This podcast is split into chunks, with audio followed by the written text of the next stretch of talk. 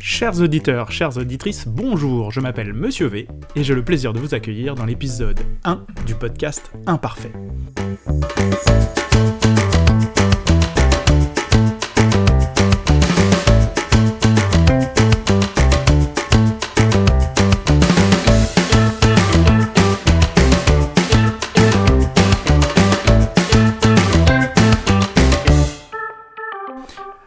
Avant de commencer, faisons le point sur ce qu'est Imparfait.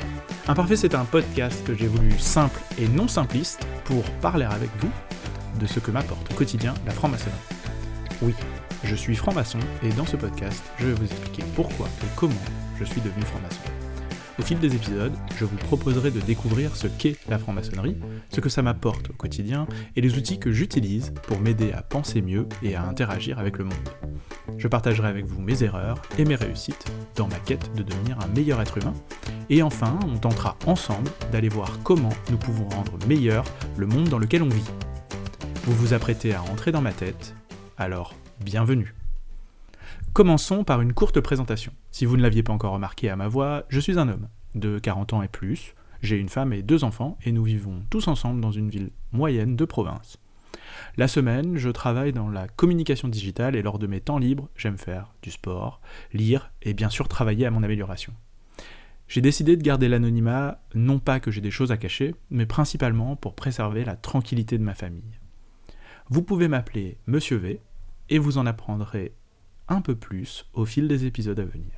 Passons maintenant à mon parcours maçonnique. J'ai été initié à l'âge de 30 ans et je fais partie des francs-maçons qui ont fait une candidature spontanée. C'est-à-dire que, n'ayant aucune connaissance qui était déjà dans la franc-maçonnerie, j'ai simplement écrit un courrier en demandant à devenir franc-maçon à l'obédience de mon choix. J'ai ensuite suivi le parcours classique avant d'être initié l'année de mes 30 ans dans une loge du Grand Orient de France. Je suis toujours membre de la loge qui m'a initié et j'ai suivi le parcours classique de tout franc-maçon en commençant en tant qu'apprenti, puis compagnon, puis maître.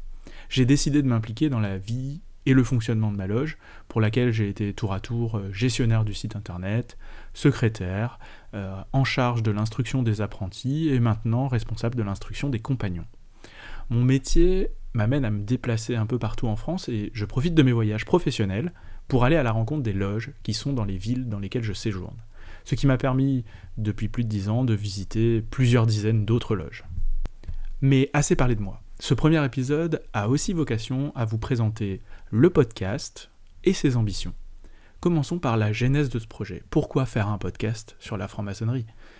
J'ai voulu utiliser le format du podcast car c'est un format pratique à consommer, que ce soit en déplacement, pendant une séance de sport ou encore pendant votre travail à la place de la radio. C'est aussi un format reposant car il suffit de se laisser porter par le son de ma voix. Comme je travaille dans le domaine de la communication digitale, j'ai voulu utiliser mes compétences et me confronter à un format que j'avais peu l'habitude de produire pour me donner un petit défi personnel. Pourquoi moi et pas un autre pour animer ce podcast? Simplement parce que j'aime parler et partager ce que je découvre avec les autres. C'est une façon pour moi de redonner un peu de ce que j'ai reçu. Enfin, pourquoi parler de franc-maçonnerie? Tout simplement car j'entends et je lis trop souvent n'importe quoi sur Internet à propos des francs-maçons. C'est d'ailleurs intéressant de remarquer que la plupart des contenus qui parlent de franc-maçonnerie sont produits par des gens qui ne le sont pas.